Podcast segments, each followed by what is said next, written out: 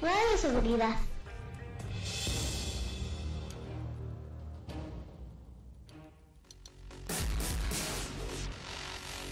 Hola compañeros, qué bueno que están conmigo el día de hoy. Iniciamos esta aventura, donde todos seremos ganadores. Aprenderemos nuevas cosas, pero tampoco debemos olvidar todo lo que ya aprendimos. ¿Listos? Vengan junto a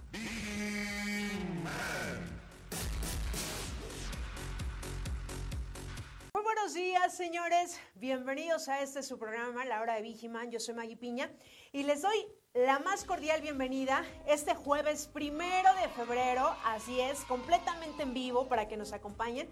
Recuerden que estaremos con ustedes hasta la una de la tarde con muy buena información, con invitados que habrá aquí en este su programa.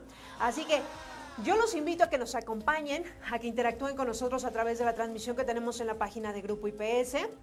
Yo soy Maggie Piña y voy a dar las gracias del otro del cristal al buen Rey y también a Jonathan que está en operación, que sin ellos este programa no sería posible.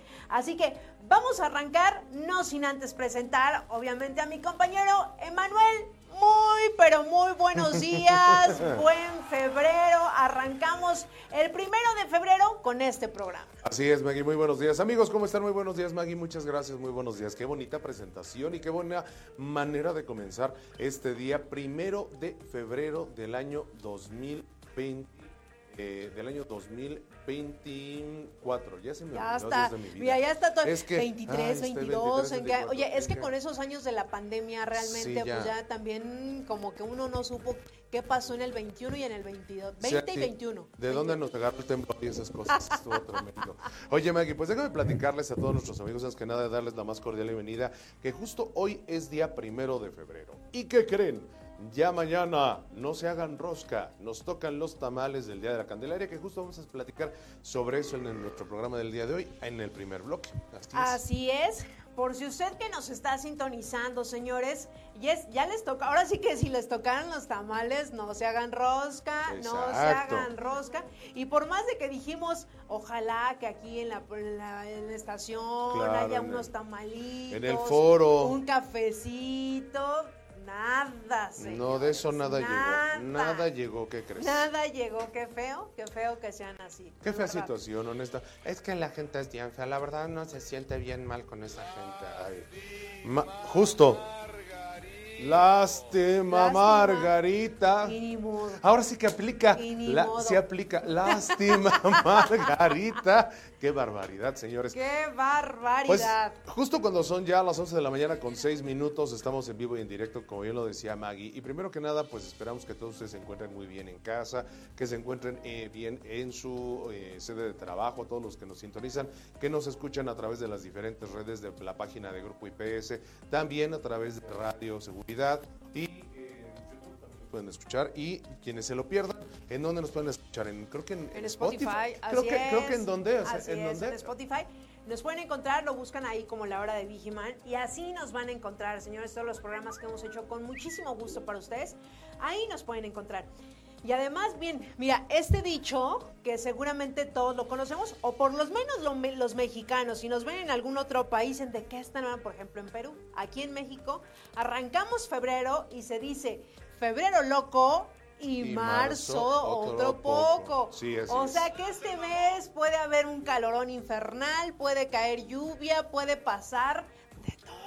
Absolutamente de todo puede pasar en esta vida y sobre todo en el mes de febrero, justamente Maggie, como bien lo mencionas. ¿Por qué o a qué nos referimos? Al menos en México.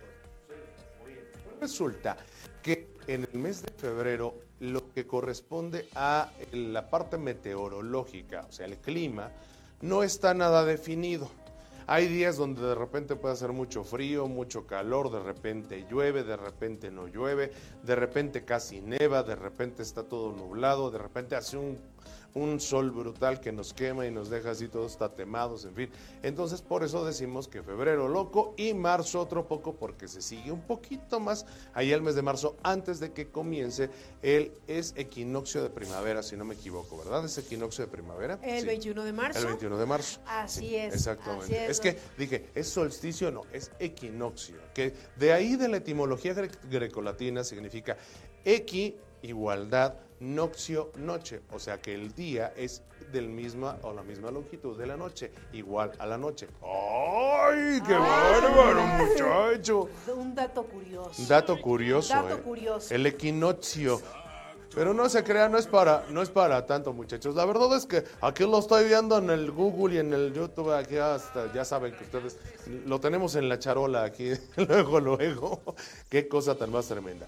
Pues La- fíjense que oye, además de eso. dime, Perdón que te interrumpa. No, no, no. La ventaja de tener internet en este pleno siglo XXI, que mira, Sí. a un clic podemos tener cualquier información. Definitivamente, a un clic tenemos cualquier información, como bien lo mencionas, Magui. Y justo a un clic están ustedes de hacernos llegar sus saludos, sugerencias, comentarios.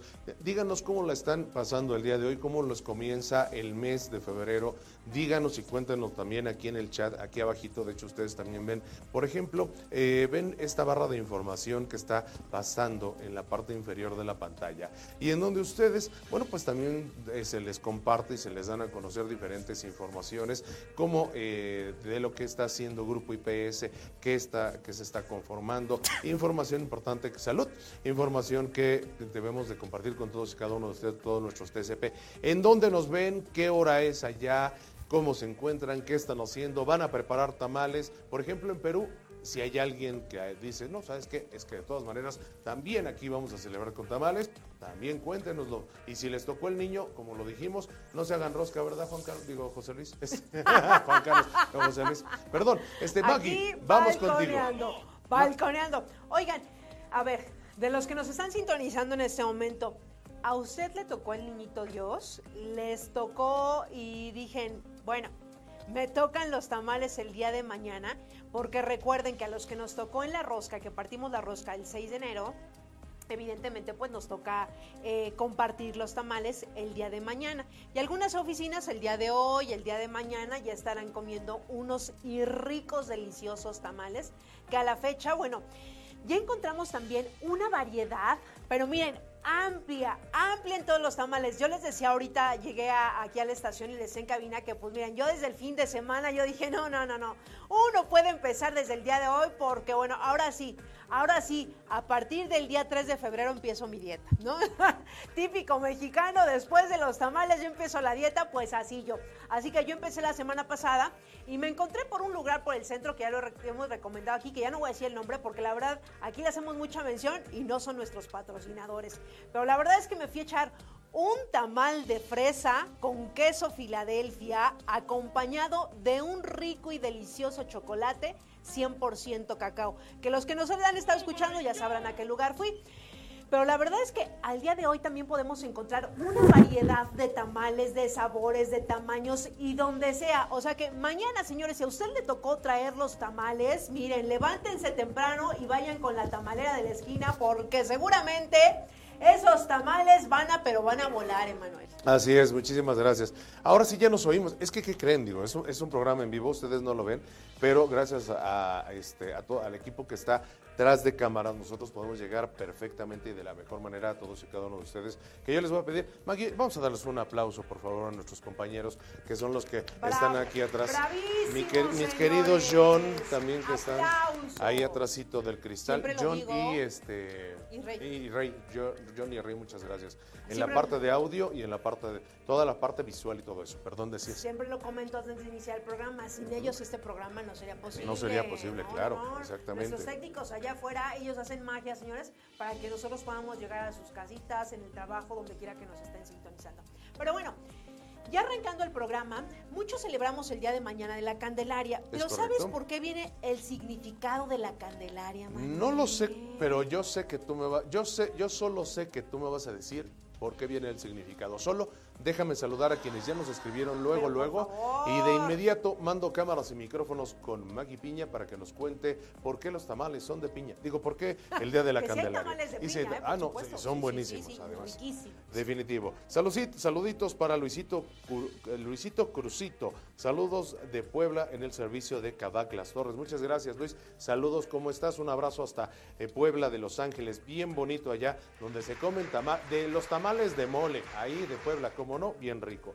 También saludos a Juanita Gómez Gómez, allá en, eh, desde la UNE en el Golfo de Veracruz, allá hasta Veracruz, como dijera el Santo Papa con voz al cuello, solo Veracruz es bello y danzón dedicado para nuestra querida Juanita Gómez Gómez. Y un beso para ti. Fan destacada de este programa. Exacto, además fan destacada, claro, los, Por claro supuesto, que sí. Juanita, muchísimas gracias por seguir la transmisión de este su programa, de todos los TCP, Grupo IPS y sobre todo este programa, La Hora que lo hacemos con muchísimo gusto para todos ustedes. Así es. Maggie, ahora sí, por favor, mandamos cámaras y micrófonos con Maggie Piña que nos va a contar la historia y el por qué celebramos justamente el Día de la Candelaria, aquí en la hora de Vigiman. Adelante, por favor. Así es, y sobre todo porque miren, nosotros nos comemos nuestro, nuestro pedacito de rosca, nos sale el niño Dios y todos decimos, ay, te tocan los tamales del día, el día 2, ¿no? El día de la Candelaria. Pero ¿sabemos de dónde viene este significado, el día 2 de la Candelaria? A ver, ahí a los operadores, ahorita les pregunto, ¿ustedes saben por qué se dice el día de la Candelaria? No. A ver, Rey, tampoco. Pero ¿qué tal se echan los tamales? Échenme uno, pásenme uno de verde, pásenme uno de dulce y los Eso que sí. y los que sean, porque uno un tamal, miren, es uno no es ninguno, dos la mitad de uno, tres uno. Y con un vasito de leche aquí dicen acá afuera. Do- ándale, con su lechita riquísimos. Yo prefiero con un chocolatito. Tamal de arroz con leche y tam- ahorita vamos a platicar, yo les voy a platicar de que hay tamales, fíjate. Ah, perfecto. Que de arroz pues con mire, leche. aquí, para, los que no sepan, evidentemente, el significado del Día de la Candelaria, se dice que 40 días después de la Navidad, o sea, el día 2 de febrero, la Virgen fue a purificarse a la iglesia y a presentar al pequeño Jesús a los sacerdotes. Y en agradecimiento por llegada de su hijo, a quien vino al mundo para iluminar como una vela o una candela. De ahí el nombre de esta celebración, el Día de la Candelaria. Oh, con razón. Vámonos. Es para iluminar. El niño vino para iluminar o una candela, es así como se les decía. Y por tal motivo, el día 2 de febrero se dice Día de la Candelaria, 40 días después de la Navidad. Justamente 40 días para agradecer este hecho del nacimiento del niño. Oh. Exactamente. Y por eso es que entonces justamente también se lleva a, a- se lleva quienes eh, profesan la, sobre todo la religión católica, tenemos la costumbre, o quienes lo profesamos, de llevar al niño Dios a presentarlo a la iglesia, que nos lo bendigan, lo vistan, que bueno, de eso platicaremos ahorita en un ratito, porque luego los visten de unas cosas tremendas. Pero Maggie, sigamos con la. Exactamente, y fíjate, durante el virreinato en México, el festejo del Día de la Candelaria coincidía con el inicio de la época de la cosecha. A inicios de febrero se recolectaba el maíz del que proviene toda clase de platillos típicos mexicanos. Definitivamente, este grano ha sido simplemente la base de la alimentación para este país. Es tiempo de abundancia y era el momento de saborear los exquisitos tamales preparados con la masa de maíz y otros ingredientes como el pollo, cerdo o la res. Oh. O sea que también fue coincidencia que era época de la cosecha y por tal motivo se hacían platillo- platillos típicos mexicanos con maíz. Ok. Y de ahí, pues evidentemente, miren, llegaron los tamalitos y llegaron para la prosperidad, para llegarse, quedarse. Y bueno, yo creo que al inicio los tamales, y bien lo comentábamos, Emanuel, Sí. que yo creo que todos conocíamos nada más tamales de rojo, verde y de dulce. Sí, de hecho, ¿no? por lo regular. Y era- eran como los típicos y, y después salieron con los de mole, yo creo que éramos los, los que conocíamos. A la actualidad, bueno, ya podemos encontrar infinidad de sabores, de tamaños, de colores, de todo, hermano. De todos, de todos, como dice, colores, tamaños, sabores, etcétera, etcétera, etcétera, justamente. Que tú Y nos que- traes esos datos. que ahorita les vamos a platicar de esos datos. Porque además, a- a- que ya a- antes de irnos con los datos, porque aquí en el Internet también de repente la- los beneficios de la, de la tecnología es que a veces también se pone medio lenta y dice, no quiero funcionar. Pero no importa, aquí nosotros estamos para comentarles y para platicarles. Agradecer a nuestros amigos eh, Islas Cresmor, Islas Hola, buen día. Saludos desde Jalapa, Veracruz, desde la UNE Golfo. Atentamente TSP Crescencio Morales Islas. Crescencio Morales Islas que igual eres hasta, fíjate, igual eres hasta pariente, fíjate, allá en Veracruz, en Jalapa, mi abuela era de, allá de Veracruz y, yo tenía, mi abuelo se llamaba Crescencio, fíjate. Ah. Mi abuelo se llamaba, no, sí, mi abuelo Crescencio, bisabuelo, si no me equivoco. Saludos con muchísimo gusto a Crescencio, un abrazo. Y bueno, pues sí, en efecto, como bien lo mencionabas, Maggie, vamos a platicarles hoy sobre los diferentes tipos de tamales que hay. Porque aunque no lo crean, y como bien lo decía Maggie, hay tamales para todos los gustos, tamaños, colores, sabores, etcétera, etcétera, etcétera. Exacto. Pidan sus ricos y deliciosos tamales oaxaqueños. ¿A ti cuáles te gustan más? ¿Los tradicionales o los oaxaqueños? Ay, es que no me des escoger, porque la verdad es que yo me doy los dos. Yo me doy el, tradicional y los oaxaqueños, los dos son exquisitos. Los dos son exquisitos. Pues ahí te va. Mira, vamos a platicar primero, ¿cuáles son los tamales más tradicionales? Los, los tamales más tradicionales, señoras y señores, son estos tamales que por lo ya lo mencionaba Miguel, son esos que nosotros conocemos y que hemos escuchado, que era los de, los de rojo, que así se les dice, ¿eh? los de rojo que son de salsa roja.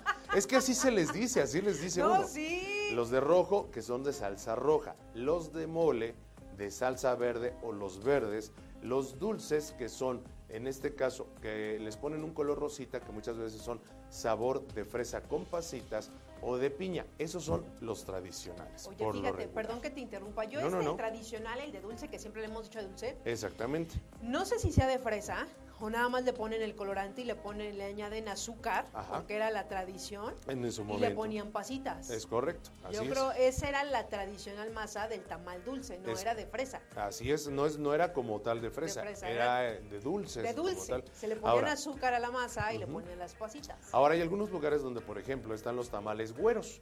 Los tamales güeros son aquellos que se hacen solamente de la masa del maíz, justamente de la masa. Échame un güerito. Y por lo regular también, estos, estos tamales se ocupaban para acompañar algún otro tipo de platillo. Cabe señalar que los tamales güeros o los tamales de frijolitos son, o de frijol, o de frijol, como dicen allá en Colombia. De frijol, allá en Colombia, dicen nuestros amigos de Colombia. Un abrazo a toda nuestra gente de Colombia. Los tamales de frijoles son salados en este sentido y de manera eh, tradicional se acostumbran para acompañar algún otro tipo de platillo. Ahora, les decíamos, hay una infinidad, infinidad de, términos que hay.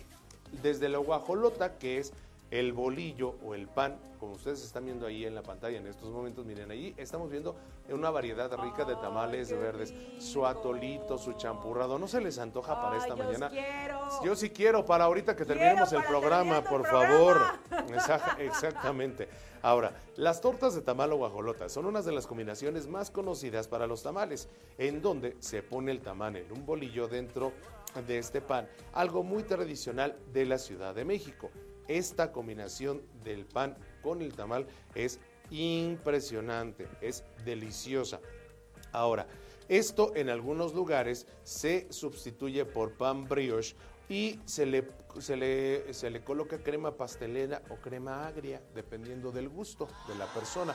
También puede pasar. ¿Te gustaría? Yo los he probado, nada más, al igual los tamales con crema, que también los verdes con crema. Exacto. Ah, una cosa, bueno, hartos triglicéridos y colesterol, pero es una delicia. Los tamales verdes, señores, con crema.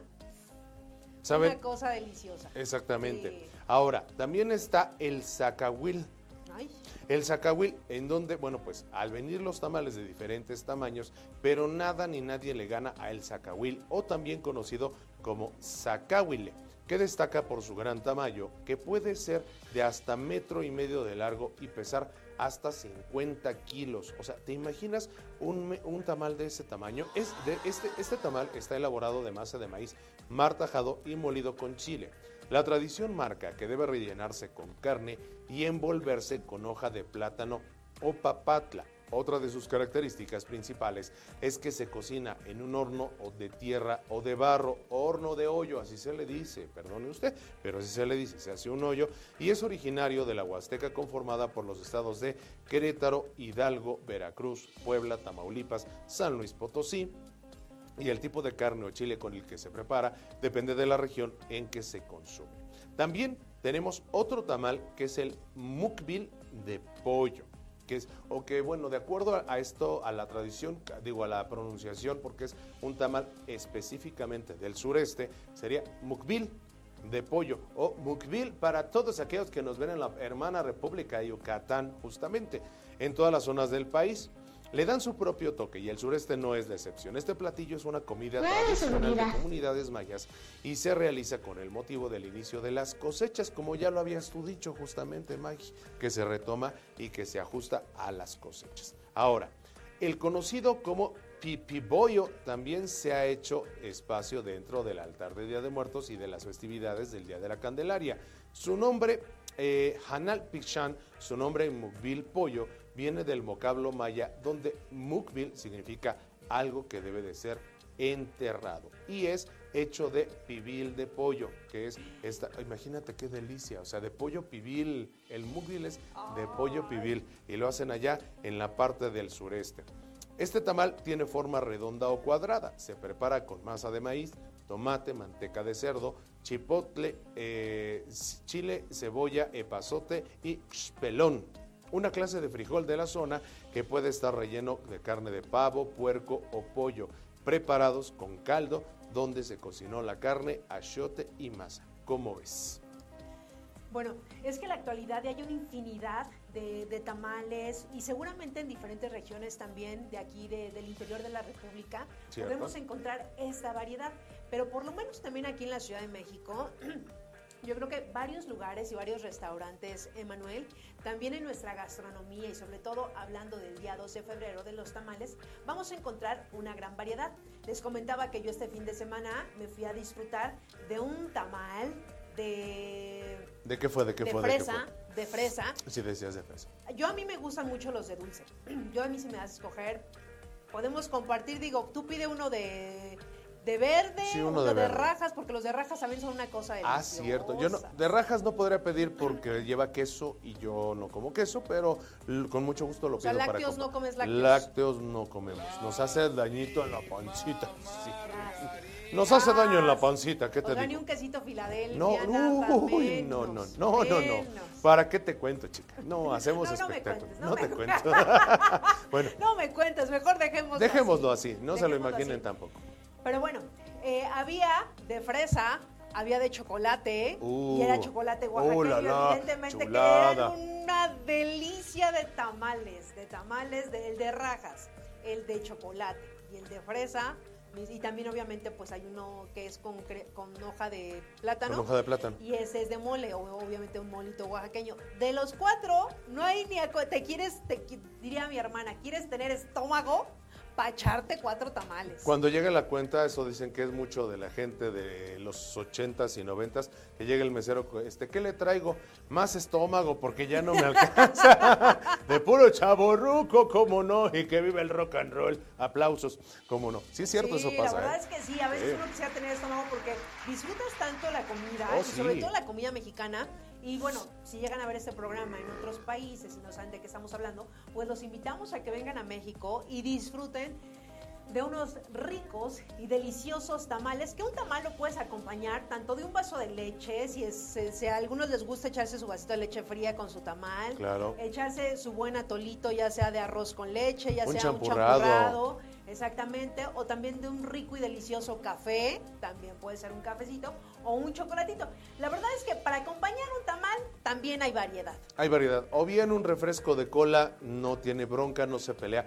Ah, eso sí, ¿tú alguna, alguna vez te llegó a pasar que nos dijeran los abuelitos o las abuelitas que no comieras tamales con agua porque te hacían daño? Que podías tomarlo con cualquier otro tipo de líquido, hasta refresco o bebida gaseosa o alguna soda como decían allá en el norte, con una soda, pero no con agua. Por alguna razón, yo no sé qué tan cierto o no, pero yo sí le hago caso, le, hace, le seguiría haciendo caso a mis abuelas, que en gloria estén, y yo prefiero una buena soda de cola y con ¿A eso. Poco? Sí, claro. ¿Te echas con ese tu tamarito? Sí, y sabe riquísimo, ¿eh? No toma leche pero ¿qué tal mi Soda de, soda de, soda de, soda de cola, por refrescazo de supuesto. cola sí me lo doy. Ahora, déjame decirte otra cosa. No solamente eso. ¿Sabes de qué también hay tamales, mi querida Maggie? De charales. Ah, yo sí chapulines. Chapulines, porque de- seguramente sí debe haber. Hay gourmet. claro, sí, sí, hay Es que también están los tamales gourmet que hay desde carne de venado, y yo lo probé alguna ocasión, no te digo dónde, pero ya lo hicieron un museo. Ahora este, el museo de no sé qué está ya ubicado en, la calle de Arquímedes. Ahí yo lo probé ese tamal de, de, este, el tamal de venado, delicioso. Eh, bueno, no me gustó tanto acá hablando entre nos, pero tengo que decir delicioso, porque uff, lo hizo una chef que no les digo, o sea, su, su apellido empieza con P y termina Tiño, entonces no les digo, uy, sí, buenísimo, ¿eh? Pero la verdad no estaba tan bueno. Entonces, eh, sí, no chismesazo que les acabo de soltar el día de hoy, ¿eh? No estaba bueno, no, nada, pero bien. Ahora, el tamal de charales, ¿de dónde crees que es? ¿Es del estado de... ¿De dónde? No, no, no, no. Para, está pegadito a Guerrero, más hacia el Bajío. A ver, échenme allá. A ver, Rey, allá, ¿De mi querido lado? John. ¿De dónde creen que sea el tamal de charales? ¿De dónde, dónde? Ustedes díganos ahí en el chat si saben de dónde. Les damos 5, 4, 3, ¿Veracruz? 2, no, no. Bien, tenemos ganador del estado de Michoacán, así es, del estado de Michoacán. El, tamal de charal es un pequeño pececito que crece en aguas dulces. Y el origen de este tamal es del estado de Michoacán. También lo podemos encontrar en el estado de México y Morelos. Este se prepara con masa de maíz y se envuelve en hoja de maíz seca. Lleva en su preparación cilantro, jitomate, tomate, chile, manzano, fruta de choconostle y hierbabuena. Para quienes nos ven en otros países, la fruta del choconostle es como la- lo que da el nopal, o los nopales estos. El choconostle es, es la tuna, pero roja, es la que se conoce o como choconostle. Ahora, hay que diferenciar, hay choconostle y hay tuna, también roja, son dos distintos. El choconostle es como amarguito, es una cosa así, ¿lo has probado alguna vez tú el choconostle? Jamás en la vida, es más amarguito, ahí la diferencia. Ahora, y finalmente hierbabuena. Además de que los charales son los que le dan un sabor muy peculiar y pues esto sirve, se deja asar con todo en la hoja del comal y con ello ya tenemos este, este delicioso platillo que es el tamal de charales. Y para cerrar, ¿qué crees? Tengo uno más que es algo más cerca, algo todavía más, más eh, acercado o cercano, digámoslo, a lo que es el... eh, pues es que se me fue la palabra de cómo decirlo, pero bueno, Mejor es dinos el tamal. el ya. tamal. Es que le quise adornar, pero ya no pude. El mezquitamal, Mezqui- ¿Con esquites? mezquite. No, fíjate que Ah, yo dije con esquites. no, es, ahí te va. La receta del mezquitamal lleva las vainas del mezquite que se machacan con todo y cáscara hasta hacerlas polvo. Este se compacta o se compactaba en vasijas de barro, cestos o petates que han sido reemplazados ahora por recipientes de vidrio, también conocidos como queso de mezquite. Este tamal o el mezquitamal es originario de las zonas del país donde el mezquite es endémico, especialmente en el norte como en Zacatecas y San Luis Potosí. La masa se prepara de mezclarse la eh, con la miel del mezquite o piloncillo y la envoltura más tradicional de este tamal es la hoja de hierba santa o también conocida como acuyo o tlanepa. ¿Cómo ves? Wow. La verdad es que tenemos una gran variedad de, de- de platillos, de tamales aquí en México, que hacemos una cordial invitación a que vengan los que nos estén sintonizando de otros países y en algún momento llegan a ver este video y que vengan a comerse unos deliciosos tamales. Y miren, bueno, hasta que se echen su guajolota. Claro, la- el guajolocombo. Lleve usted su guajolocombo todas las mañanas para despertar y cargar el cuerpo de energía y de harta caloría. Una deliciosa to- torta de tamal acompañada de un exquisito champurrado de masa con harto piloncillo y su chocolate. Llévelo usted en promoción hoy. En la hora de Vigiman nos van a traer nuestro querido José Luis, nuestro guajolocombo. Queremos dos Dice Maggie que quiere un guajolocombo, yo quiero uno, John y Ray también quieren uno, cada uno el respectivo. Y díganos allá en Facebook quiénes están. Mira, por ejemplo, aquí ya tenemos también algunos eh, comentarios. Dice cre- nuestro querido Crescencio, ah, pues haremos familiar. Un abrazo a toda la familia TSP, ya cuatro años en esta gran empresa. Gracias, nuestro querido Crescencio. Emilio Espinosa dice, hola, buenos días. Saludos desde el estado de Hidalgo. Saludos, mi querido Emilio. Un abrazo, es nuestro fan destacado también ahí en Facebook. Y nuestro querido Emilio Espinosa, un abrazo tremendo hasta el estado de Hidalgo, donde por ahí dicen, por ahí, que también hacen un tamal de barbacoa. Por ahí ¿Sí? dicen. Ya Por ahí dicen dicen. que sí. Hay un tamal de barbacoa, ahorita me acordé. Hay dos. No. En Oaxaca de iguana, de barbacoa. En el sureste también hacen tamales de peje lagarto, por ejemplo. Ahí en, En Villahermosa. ahí en Tabasco, en Villahermosa, exactamente, ahí en Villahermosa, Tabasco. Ténganme paciencia y confianza, ¿cómo no? Sí, claro. Ay, qué barbaridad, Dios mío, ya me dio calor. Préndanme los ventiladores, por favor, muchachos. porque Me voy a quedar dormido aquí en la hora de Vigiman. Oigan, y cuéntenos, cuéntenos los que nos están sintonizando, si ustedes, miren, sacaron el niño Dios Ajá. en la rosca y que además, pues, no se vayan a hacer rosca y no de los tamales, señores, ¿eh? Exactamente. La verdad es que hay que compartir, siempre hay que compartir un rico y delicioso tamalito, a nadie nos cae mal. Un tamal al día, señores, da alegría. Así que, miren, ahorita aquí nos pueden traer un tamal si gustan, si quieren. Claro. Ubiquen la- la- las, la insta- las instalaciones que tenemos aquí de Radio Seguridad y nos pueden venir a dejar un tamalito, ¿eh? Fíjate que en México, por ejemplo, ya hablando así en números cerrados, existen alrededor de 500 tipos de tamales en Ay, México. nada más, ay, nada más. Hay nada más para el gasto. 500 Bueno. tipos de tamales. ¿Y qué te parece, Manuel? Si ahorita seguimos con el tema, vamos a ir rapidísimo un corte, ¿eh? son las do- 11 de la mañana con 34 minutos. Y recuerden que viene invitada y con un tema, sobre todo para los TSP, así que yo los invito a que si ahorita todavía nos acaban de sintonizar, que Sí. se queden con nosotros hasta la una de la tarde porque traemos excelente información para ustedes y sobre todo de suma importancia. Así que vamos rapidísimo un corte, señores, son las 11 de la mañana con 35 minutos. Estamos en este su programa a la hora de Vigiman, regresamos. Y ya estamos de vuelta, señores, 11 de la mañana con 41. Y miren, ahorita que estamos hablando de los tamales, que la comedera, pero también para la religión católica, obviamente a todos los que tienen un niño Dios en casa, Emanuel, sabemos que también la tradición es vestirlo cada año. Es correcto. ¿No? ¿Tú tienes Así niño es. Dios en casita? Sí, tengo el niño Dios en casa que Y nos sí, también mis los-. Sí, ah. sí, sí, también. De hecho, al ratito nos vamos a ir a buscar su, su ropita a ver de qué lo vamos a vestir. Estoy decidiéndome, no sé si de Goku o de Yoda, de Baby, o de Baby, Mira, es o que de Baby tantas Yoda. cosas, tantas cosas que vemos ya ahorita, que por aquí dicen afuera de Baby, ¿de qué? De las chivas. Aquí De- afuera siento que van a ir al de la América. Yo creo que o del Cruz Azul van a decir que igual y del Acá Cruz arriba, Azul. nuestro jefazo de Cruz Sí. Azul. Acá afuera de la América. Este, Del Chicharito Hernández lo van a vestir, hombre, con eso de que ahora anda tan Ya el hombre, ya va a regresar. Va a regresar Y anda donde diciendo salió. unas cosas le- que le cayó la boca al, al Tuca Ferretti, que fue su director técnico. No le digo, pero fíjese, se armó un merequetengue, eso se lo platico después. Sí, el Tuca Ferretti hizo unas declaraciones, rapidísimo comentario al calce. El Tuca Ferretti lo encuentra en redes, hizo unas declaraciones, ya ven que el Tuca ya ahora ya no está como director técnico, sino está formando parte de los comentaristas de un grupo televisivo y entonces resulta que el Chicharito Hernández anda muy activo, va a regresar, está en redes sociales, bla, bla, bla. E hizo una crítica diciéndole que pues ya no lo conozco, es que ya no lo conozco, ese ya no se, se dejó llevar por el corazón y no por la mente. Fue lo que dijo el Tuca Ferretti. A final de cuentas el Chicharito le responde y le dice, sí, gracias a que me dejé llevar por el corazón porque ahora ya he cambiado y soy distinto. Encuéntralo usted en TikTok, ahí lo va a encontrar. Bueno, así no, no, le contestó y hasta le dijo, lo más interesante de esto donde le cayó la boca fue, Tú, Tuca, con todo mi respeto, tú decías siempre que la prensa era de lo peor que podía haber y ahora ¿dónde estás tú? Los cambios siempre son buenos. Tómala, barbón. Jesús.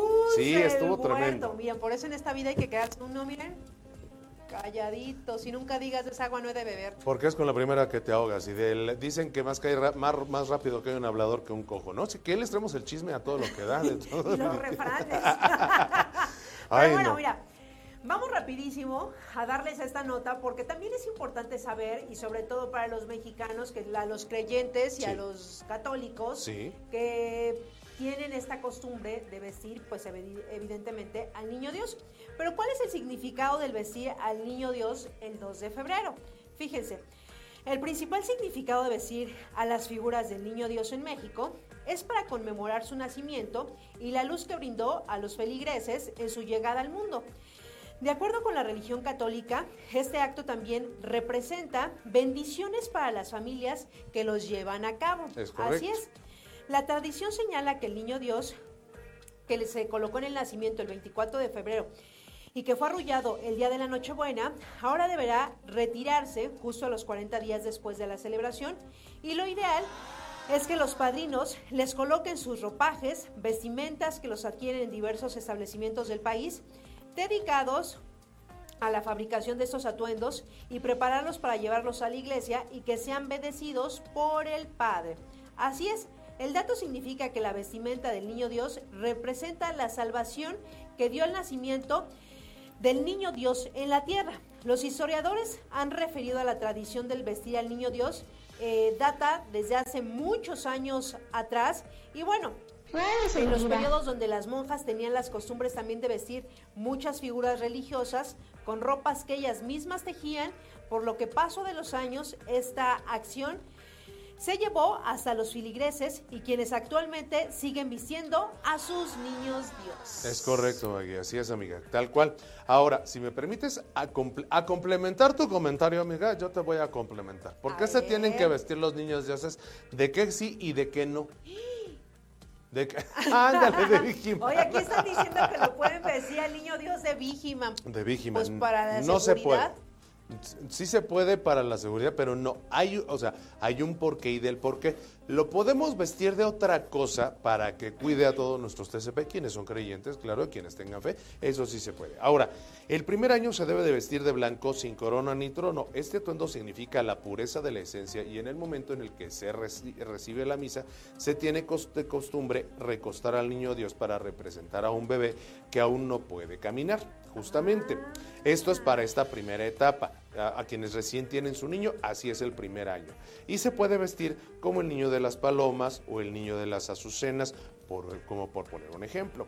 Ahora, el segundo año se le viste con ropón azul o rosa sin corona ni trono, como un, santo, como un santo niño de Atocha o el niño del Sagrado Corazón o como el santo de la preferencia de la persona, aunque no es lo más adecuado porque a final de cuentas es el niño Dios y hay muchas vestimentas específicas para el niño Dios que ahorita se las voy a dar. El tercer año termina el padrinazgo y el niño es vestido como rey o un emperador del universo, con atuendos como el del Santo Niño de Praga, Cristo el emperador del mundo, entre otros. Este año eh, se entroniza y ahora sí ya se pone en una sillita, porque eh, justamente ya se le pone en una sillita o en su trono. Nosotros en México le decimos sillita, pero realmente es un trono. Ahora, esto se le, ahí se le rinde culto para que, nos para que nos conceda los milagros. Algunos puntos, fíjense cómo hay hasta desde cómo se tiene que vestir al niño Dios de forma correcta. La forma correcta de vestir al niño Dios es con su traje tradicional. No se tiene que poner algo diferente o raro por respeto al niño Dios y a lo que simboliza. Eso es lo importante. Tratar la imagen con respeto y decoro. No vestir al niño Dios de un santo. No vestir al niño Dios con personajes famosos o célebres. Si puedes vestirlo como Cristo Rey, Sagrado Corazón o el Niño de las Palomas. Eso como digamos como dato. Ahora, ¿de qué no lo debemos de vestir? Ahí te va. De las cosas... Oh, señores, a los que van a ir a vestir el niño Dios. exactamente, ahí les va. ¿De qué no lo debemos de vestir? Porque sale desde Cholo a Baby Yoda, que era lo que yo les decía, que es de lo que ha, de lo más... Sí, en verdad, hay quienes, y encuentran las imágenes, ustedes las pueden encontrar en internet, donde lo han vestido de Cholo hasta de Baby Yoda. Fíjense nada más. Sí. Ahora, yo no estoy en contra de que la fe tenga diferentes formas de verse, pero creo que sí debemos de ser respetuosos, de ciertas tradiciones sobre todo. Entonces, bueno, ahí como les decía, niños dioses que bueno, para algunos creyentes los visten de taqueros, los, los han vestido con, desde tacos al pastor, o sea, nada más, imagínense, de cholos, esa es otra lo han vestido de militares. Un saludo para todas nuestras Fuerzas Armadas, pero tampoco se debe de vestir de militar. Ahora también los han vestido de futbolistas, de Baby Yoda, de norteños o de, en este caso, de, de- de imágenes eh, customizadas, como de un norteños de estos con sus botas así, imagínate. De las botas picudas, así tal cual, igualmente. También eh, superhéroes, futbolistas, taqueros, cholos, guachicoleros, de, lo- los han vestido de Goku, los han vestido de eh, del cantante de, de los, eh, ay Dios, de Queen, de este Freddie Mercury. Ah, de Freddie, de Freddie Mercury, del Guasón, o sea, imagínense, de futbolista, o sea, desde, bueno, ya lo De vistieron, narcotraficantes de- también. también de, figuras Valverde, de, de, Mar- de Martín Valverde que le llaman también, de la Santa Muerte, no se le debe de vestir. Ahora, quienes tengan el culto, se lo decimos aquí, respetamos de cualquier manera, pero son, ahora sí que, que poner las cosas cada una en su lugar. Entonces, dicho esto, hay de qué sí lo podemos vestir o de qué nos recomiendan vestir. Ahora fíjense, ahí les va, por ejemplo, la Arquidiócesis Mexicana nos sugiere que podemos vestir a nuestro niño Dios de diferentes formas, pero, por ejemplo, se le puede vestir, ¿de qué sí se le puede vestir? Del niño de las palomas, de Nazareno, del Sagrado Corazón, del Señor de la Misericordia, de Cristo sacerdote, del buen pastor y del santo niño de Atocha, que esos son vestimentas que son vestimentas adecuadas y apropiadas de acuerdo a lo que estábamos Oye, mencionando. pero ¿no te ha pasado que, por ejemplo, lo- fíjate, yo voy a contar algo aquí que estuvo rarísimo en mi casa? Cuenta, rarísimo. cuenta, cuenta. Ahorita que estamos hablando de esas historias que son, y si alguien sabe el significado, que, que, pues, no- que nos comparta aquí en la transmisión, Sí, por favor. porque uno de mis cuñados le regaló un niño Dios a mi mamá y era, pues sí estaba grandecito. Ajá. Y mi hermana también tenía uno en su casa chiquito y dijo, ay, pues voy a traerlo aquí a la casa y pues ya cuando los llevemos, los llevamos los dos a la misa y los va- llevamos también a, a vestirlos y así, ¿no? Y cuando falleció mi mamá, pues el, el niño yo creo que ya tenía con nosotros como unos 20 años, porque ya era muy viejito. Wow. Sí, ya tenía muchos años. Entonces ya también cuando pasa el tiempo dices, ¿ahora de qué lo he visto? Y cada año es también, ya lo vestí de esto. Y otra vez, ¿y ahora de qué? ¿No? Y a veces repetíamos porque pues ya lo vestimos, pero ya se ve diferente. Es difícil. ¿No? Eh, ah, exacto. Sí, entonces, esto eh, tendrá como unos tres años que pasó. Tenemos un mueble en la casa y teníamos a los niños en una canastita. Y un día en la noche, mi perro, mi perro yo no sé qué le habrá pasado, pues al siguiente día los niños estaban, los bajó de la canasta y se rompieron. Ok. Y eso tendrá como tres años. Entonces lo que hicimos, pues ya recogimos los, Pues los piezas. pedacitos, las Ajá. piezas. Y pues ya, pero sí se nos hizo muy extraño que qué habrá pasado y obviamente pues se rompieron los dos. Se rompieron los dos niños Dios. Se rompieron Las los dos imágenes. Ajá. En este caso, bueno, lo- la- las dos así. Sí, Ok. ¿Qué hicieron con ellos? Pues los Se- guardamos, agradecimos y pues los tiramos. Y ya los tiraron. Sí, los tiramos. Ok, ¿quieren que les cuente yo una historia? Tengo una historia. ¿También? Pon- ponme música ahí de la... ¿Tétrica? de- sí, ponme historia. Pon- bueno, ponme música, por favor, Oigan, mi querido paréntesis, paréntesis. Y seguro estas historias que ahorita, lo que pasó en mi casa, Sí, lo que ahorita seguramente tú nos vas a contar, hacía de haber también muchas historias o relatos respecto a lo que es al niño Dios. Por supuesto Antes de que hay. cuentes la tuya, voy a platicar, eso fue rapidísimo. También una amiga de mi mamá Adelante. que decía que el- su esposo decía, Ay, yo no sé para qué vistes ese si es un muñeco. Que también así, pues, y cada quien sus creencias, volvemos a decir lo mismo, ¿eh? claro. Dice, bueno, corte uno, así me dijo mi esposo, dice, y pues yo sí tengo, soy fiel creyente, ellos ya también fallecieron, pero Sí. dice, yo soy fiel, era fiel creyente de que pues el niño Dios es, es eh, tiene poder por, por Jesús, ¿no? Sí, es, sí, sí. Entonces es mi fe y yo no tengo tema, yo sí lo vestía. Corte uno que dijo, pues yo no sé para qué andas vistiendo ese muñeco. Corte dos, se sale y dice que se dio una caída marca diablo que le tuvieron que este ¿Operar la, la no, pierna? no, no, se, le tu- se ¿Enyesar? fracturó en yesar. Wow. Y entonces él, no sé si haya sido coincidencia, dice, pues igual fue lo que yo dije, que nunca tuve que maldecir o decir cosas que pues no. Al final también respetar cada quien las creencias que tiene cada persona, ¿no? Así es, hay que respetar las creencias. Fíjate, bueno, fíjense ustedes, fíjate Maggie y fíjense a todos nuestros compañeros que nos están viendo. Eh, yo les voy a platicar rapidísimo sobre lo que estás hablando de cuestiones que de repente son un poco, Pasan. pues, más allá, digamos, de... Este, así es. Pero, pero más, que, más que macabro, ponme la de, este, la de los expedientes secretos X, por favor, mi querido John. Sí. Porque, ándale, Esa, esa. esa. Esa. En casa, mi abue- ese niño Dios existe todavía, de hecho. Lo tiene mi madre. Era un niño Dios que era de mi abuela, del tamaño de un bebé, real Grande. grande. Ese niño eh, estaba en- colocado en cierto lugar, se cae, se rompe y justo para no tirarlo a la basura en su momento, de esto les estoy hablando cuando mis papás eran jóvenes, recién tenían poco de casados. Este, entonces eh, se, se rompe el niño Dios y para no, eh, dijéramos que para no tirarlo como tal a la basura, decidieron cremarlo. Entonces, pues sí lo iban a cremar y lo metieron al boiler. Ah, porque en ese entonces tenía el boiler de, leña. Sí, sí. Fue lo que decidieron hacer a manera de como, pues también de una forma respetuosa dijeron, no lo tiramos a la basura, vamos a cremar la imagen, ¿no? O sea, a final de Ajá, cuentas. Resulta que cuando prenden el boiler, primero no quería prender. Ya que prende, en cierto momento se va mi padre, porque esta historia la contaba mi papá, se va mi padre pre- y empiezan a escuchar a un niño que estaba llorando. Resulta que cuando van al boiler a ver, el niño Dios ya estaba apagado el boiler. Las piececitas del niño Dios no se habían quemado. E increíble, por increíble que les pueda parecer a ustedes, el niño Dios tenía lágrimas en sus ojos, con lo cual decidieron llevar el niño, tomar las piezas, a que lo restauraran y actualmente, al día de hoy, 2024, ese niño Dios se encuentra en casa de mi Santa Madre, que le mando un beso, justamente. Sí. Estoy en shock. Sí, así de literal, o sea, Ah, escucharon fíjate, al niño. Con razón me preguntabas que qué hicimos con las piezas. Sí, justamente por eso te lo preguntaba. fíjate, las tuvimos varios días, ¿eh? No creas que inmediatamente las tiramos. O sea, las tuvimos varios días, Sí. eh, porque sí nos, se nos hizo increíble que haya pasado eso. Sí, Y las envolvió, mi hermano las envolvió así, dijo, pues como agradecer el tiempo que estuvieron con nosotros y ya se cumplió su ciclo, pues muchísimas gracias.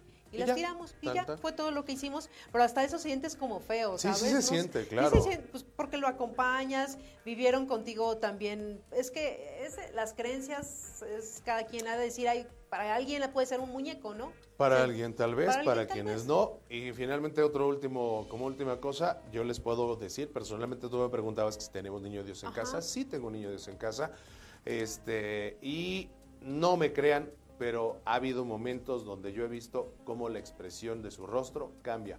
En algunos momentos, cuando ha habido ciertos momentos de tensión o que no está a gusto en un lugar, así se los, o sea, que lo colocamos o cuando llegamos a algún lugar, en, algún, en alguna mudanza, lo colocamos en un lugar, no le gustó, se veía su rostro como incómodo, no, no, no, se veía como cuando no, tú que pones una expresión así de, De enojo, de enojo, de, serio. ajá, seriedad, así es, o cuando no le, una ocasión le dije, eh, niño Dios, te voy a llevar al templo, eh, te voy a llevar a la iglesia, etcétera, no tuve la oportunidad de hacerlo, se me enojó, de- se, se- estaba enojado y ese día se cayó, se lastimó su dedito, o sea, el- en ese día particularmente se lastimó su dedito, y después se mandó reparar, Arreglar. punto y todo, y ya cuando lo cambié y tuve, pude hacerlo, su rostro cambió, entonces, bueno, la lo que es su, su expresión facial, realmente son cosas que a veces no se creen. Inexplicables, ¿no? Inexplicables, pero que sí les puedo decir qué pasa. En fin, pues, señoras y señores, son las 11.57, casi nos vamos a ir un corte para recibir a nuestra invitada, que ya, ya llegó, ya llegó, ya, Ya está aquí. aquí. No vistan al niño Dios de Vigiman, sabemos que vamos a decir, es que sí nos va a cuidar todavía mejor, o sea, si es niño Dios y ya tiene poderes y luego le sumamos con la fuerza de Vigiman va a estar mucho mejor, pero no, no lo vistan de Vigiman, por favor, porque hay que ser respetuosos. Y antes de irnos rapidísimo, queremos aquí saludar, dice por aquí Omar Palacios, saludos, Crescencio Morales, saludos, Lucio Jaramillo, muchos saludos, Magui Piña, Omar Palacios, saludos a todos los TSP desde Jalapa, Samuel Apale, saludos desde Querétaro. Y Jonathan Sáenz dice, hola, buenos días, saludos desde Puebla de UNESUR, soy TSP Jonathan Sáenz Juárez y estamos pendientes y a la orden. Saludos para todos ellos. Muchísimas gracias por escribirnos y por sintonizarnos.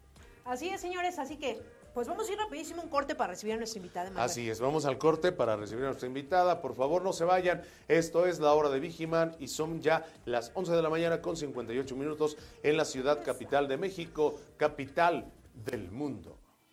Regresamos. Ya estamos de vuelta, amigos nuestros. Muchas gracias. Aquí en la hora de Vigiman. Son en este momento las 12 del día con 6 minutos. Y un gusto que ustedes y cada uno de ustedes nos estén sintonizando.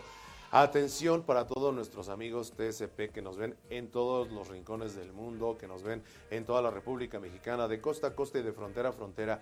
No se despeguen porque el día de hoy tenemos una invitadaza de lujo y así la vamos a presentar el día de hoy. Una mujer de esas que trae bien puestos, las faldas, pantalones o lo que quiera los trae puestos, pero de a de veras. Que eh, dijeran en la época de la revolución, una Adelita de aquellas que decía, a mí échenme tres y yo me los echo. Así de ese tamaño, la invitadaza que tenemos el día de hoy. Una mujer trabajadora, exitosa, triunfadora en todos los aspectos de su vida, pero sobre todo una mujer que la muerte le viene guanga. Así de fácil y de sencillo se los puedo yo decir. Hoy le damos la bienvenida a nuestra invitada Marely Romero, nuestra coordinadora de gestión interna en la Subdirección de Servicios Especiales. Marely, bienvenida y aplausito para ella. Enorme aplausote para ella. ¿Cómo estás? Muy bien, muchas gracias por la invitación. Pues aquí andamos. Pues de verdad que nos da un gusto, Marely, recibirte el día de hoy, porque yo siempre he dicho, a veces cuando los invitados llegan, se pone buena la plática y quisiéramos que los micrófonos estuvieran prendidos, señores. Sí. Se puso buena la plática antes de entrar a- a- al aire. Y bueno, para arrancar y adentrarnos un poquito más al tema, Marely, eh, entras eh, a Grupo IPS, nos platicabas que entras en agosto del año pasado, realmente tienes poco dentro de lo que es la empresa de Grupo IPS, pero para el área que te encuentras y eh, en el plano que te estás desarrollando aquí dentro de la familia de Grupo IPS, ¿cómo es que Marely llega al ámbito de la seguridad? ¿En qué momento dice, eh, de aquí soy, me gusta, o tienes alguna influencia que tú dices, bueno, yo vi tal o en mi familia? ¿Por qué llega el gusto y por qué llegas al ámbito de la seguridad? Bien, pues aproximadamente llevo 12 años en el ambiente. Eh, el destino lleva a conocer tu verdadero camino. Yo ingresé a Policía Federal en el año 2012, eh, al 2017 en el área de inteligencia, eh, conociendo pues gran parte de la, la República Mexicana en esta distinguida y de verdad eh, maravillosa institución a la cual estoy infinitamente agradecida. Eh, posterior a ello, eh, salgo de comisión a Jalisco, a la Fiscalía del Estado en ese entonces, y me hacen pues la invitación a pertenecer a sus filas. Eh, acepto y pues bueno, llego a la Fiscalía del Estado de Jalisco y me desarrollo en diversas áreas como es pues inteligencia, prevención del delito, prevención del delito cibernético, policía cibernética, eh, y de ahí pues eh, fungimos ya 100% como el área operativa, tanto de inteligencia como eh, jefe de grupo del área de desapa- desaparecidos en la Fiscalía del Estado de Jalisco. Eh, después se requieren mis servicios ya como escolta para altos funcionarios en Celaya, Guanajuato, por pues, los altos niveles de inseguridad que vivimos lamentablemente a nivel nacional. Y bueno, pues nuevamente hacen el requerimiento de una servidora para venirme a trabajar a- aquí a, a Ciudad de México bajo los, eh, el mismo cargo que es escolta. Y bueno, pues eh, agradecida infinitamente a IPS por esta oportunidad de abrirme las puertas de esta familia y es por ello que llego aquí a IPS en agosto del año pasado. Muchas felicidades y muchas gracias por No, estar con gracias nosotros. Bienvenida a la familia IPS. ¿Y cómo te ha tratado Grupo IPS? Bien, la verdad es que es un ambiente muy familiar, es un ambiente muy solidario. Eh, aprovechen la gran oportunidad que tenemos eh, para los TCPs armados, para quienes tengan esta experiencia, para que quienes se sientan con las actitudes de dominar un arma de fuego, quien te- tengan pues obviamente un antecedente, pues se integren a nuestra familia, la familia IPS, que tenemos esta gran oportunidad en el área de armados. Eh, pues como bien saben, estamos pues a nivel nacional. Entonces pues creo que la oportunidad es, es vasta para muchos compañeros que tengan el dominio y pues adelante. Justamente eh, en esa parte, bueno, pues antes de otra cosa, me gustaría preguntarte, después de, esta gran preparación de la cual nos hablas, lo que te ha traído a, a la parte de la seguridad, ¿a qué te dedicabas antes? ¿Qué te llamó para estos lares de la seguridad? Eh, pues tengo una licenciatura en turismo, eh, sin nada que ver. Eh, tengo la licenciatura en turismo, pero eh, yo estuve trabajando varios años en lo que es la extinta Luz y Fuerza del Centro, del 2003 al 2009, que decretaron su, su extinción. Y pues bueno, la verdad es que la necesidad económica de, tener un trabajo, eh, sales a buscar y a tocar puertas, entonces eh, hubo convocatoria en el 2012 tanto como para el SAT como para Policía Federal, eh, aprobé ambos exámenes y pues sí, literal, pues te avientas un volado porque en ese momento pues es una necesidad que del trabajar más que nada, y pues el volado dijo Policía Federal. Y justamente ahí en ese momento descubro que es mi verdadera vocación, me apasionó tanto que pues empecé a prepararme hasta pues eh, obtener pues ya el título y cédula como policía investigador. Oye, y justo, ahorita que, comentas que, bueno, fue un volado, yo no diría volado, más bien dicho, a veces nuestros caminos ya están escritos. Y en este ambiente de hombres, porque realmente es más eh, el poder masculino que está ahí, ¿cómo te sientes tú? Uy, pues es, eh, es un tema muy complicado porque el, al día de hoy se habla mucho de la equidad de género, que la verdad es que no existe tal. Entonces sí es muy complicado en, un ambiente tan rudo, tan macho. Estamos en México, entonces este sí es un tema muy muy duro donde una como mujer se tiene que ir abriendo las puertas, eh, pues con tu capacidad, ¿no? Y de demostrar ese de, mira, me preparé, eh, pero ponme a prueba. O sea, ponme a prueba, hacer esto y el día que tú veas que no puedo o eso, o sea, sí dímelo y pues también una decir, sabes que si no estoy apta, pues me paso a retirar, ¿no? Pero sí que se den esa oportunidad porque hay muchas compañeras de verdad, eh, también le está abierta la, la, posibilidad para que sean TSPs eh, femeninas armadas. Entonces, confíen en ustedes, confíen en, sus habilidades, en sus actitudes, en lo que han trabajado y se han preparado, porque sí, eh, para las mujeres sigue siendo de verdad un obstáculo abrirse las puertas eh, en este ambiente tan, tan, tan rudo. Hay una pregunta que me gustaría hacerte. En, tú, tú estás dentro de, conoces obviamente eh, en esta trayectoria de la cual nos platicas, esta mm, dificultad que se da hacia las mujeres para poder ingresar. ¿Qué porcentaje de mujeres hay que realmente les gusta también el poner en riesgo su vida? Porque estamos hablando de que no es solamente el decir trabajo en una empresa de seguridad o en un área de seguridad, ya sea privada o pública, sino es el pensar realmente que cuando estás trabajando en esto estás poniendo en riesgo tu vida. O sea, no es solamente decir lo quiero hacer y porque soy mujer lo, y pueda hacerlo, sino que realmente quiero hacerlo. ¿Qué porcentaje hay tú que lo sabes? O sea, ¿es un porcentaje mayoritario, ¿sí? o hay un, número eh, o un grupo numeroso de, mujeres que les guste hacerlo? Sí, definitivamente los porcentajes eh, siguen siendo, eh, se inclinan más al, masculino, pero de verdad sí se ha incrementado mucho el porcentaje de las mujeres que, que ya nos apasiona, que nos interesa, que te prepares. ahorita yo te podría decir, no sé, de 10 caballeros, ya siete mujeres estamos incursionando en el tema, preparadas, y yo creo que más bien aquí es como confiar en tus capacidades, de, lo, de la confianza que tú te tengas y además de lo que pretendas hacer, porque, porque bueno, además de de poner en riesgo tu vida, pues está tu familia, hay gente que tiene hijos, por ejemplo, entonces sí es tomar decisiones muy drásticas a nivel personal y para la persona que pues en este caso estás cuidando o en su defecto el inmueble que también nos toque pues resguardar, ¿no? La verdad es que sí es, es un impacto psicológico eh, muy elevado el hecho de portar un arma porque estás eh, mil por mil, siempre vas a estar en riesgo de pues eh, ser agredido, ¿no? O sea, cualquier persona estamos sujetas a, tener una agresión, pero yo creo que más si te ven pues portando un arma. Alguna ocasión yo escuché que el de estar uniformado y estar armado es ser blanco de la delincuencia. Sí, es correcto, sí sí es, es, es, muy complicado, entonces sí, la verdad es que eh, pues eh, se les ha dado todo el apoyo a, nuestros colaboradores, colaboradores TCP armados en ese sentido, ¿no? Porque sí, definitivamente es, eh, es un riesgo, somos blancos, entonces más que nada es tener siempre presente, estar alerta y pues confiar en nosotros, en nuestras habilidades, porque para estar montados como, con un arma de fuego, es decir, soy este, yo puedo y adelante.